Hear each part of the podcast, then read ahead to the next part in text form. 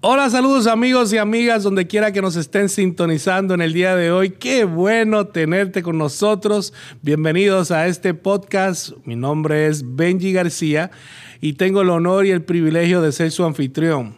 Espero que podamos crecer, eh, pasar un tiempo fenomenal y a la misma vez hacer al Dios invisible, visible que es nuestra visión.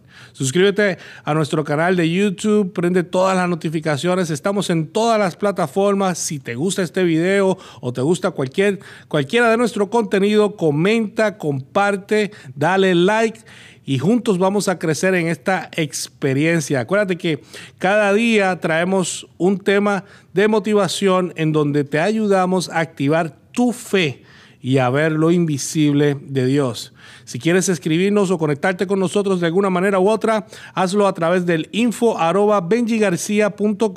y estaremos contestando todas las preguntas cada miércoles. Mucha gente no se da cuenta de las oportunidades que Dios les da. Y su forma de pensar ha sido influenciada por una sociedad que es falta de gracia, que le falta gracia. Y uno de los regalos más grandes que nos dio nuestro Creador a través de Jesús es la gracia. Y la mayoría de las veces aplicamos gracia para solamente una cosa, la salvación. Y aunque no deja de ser la razón principal, no podemos perder de perspectiva que la gracia tiene muchos atributos. Por la gracia hoy estamos vivos. Por la gracia tenemos un techo en donde dormir.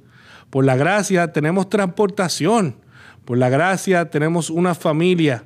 Por gracia hemos sido llamados. Por gracia se nos ha entregado un talento a cada uno de nosotros y por esa misma gracia tenemos la oportunidad de utilizarlo.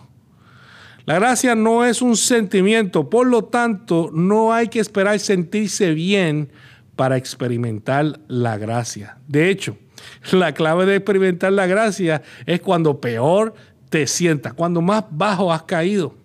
O sea, el requisito principal para experimentar gracia es sentirse desanimado, sentirse que ya no puedes más, sentirse derrotado, sentirte culpable, débil, no tener esperanza. Esos son los requisitos para experimentar la gracia. La palabra nos habla claro que donde abunda el pecado, sobreabunda la gracia, dándonos a entender que no tiene que haber ausencia de pecado para que la gracia florezca. Por eso Jesús dijo que el que esté libre de pecado, que tire la primera piedra. O sea, no tienes que estar libre de pecado para experimentar la gracia. Al contrario, cuando experimentamos la gracia, nos sentimos libres de pecado. Por eso hoy te exhorto a que te des otra oportunidad, a que no te rindas, a que sigas tratando. Porque si siete veces cae el justo, Dios lo va a levantar. Jesús es la expresión máxima de gracia. Establece una relación con Él y la gracia se hará visible a tu vida todos los días, te lo aseguro.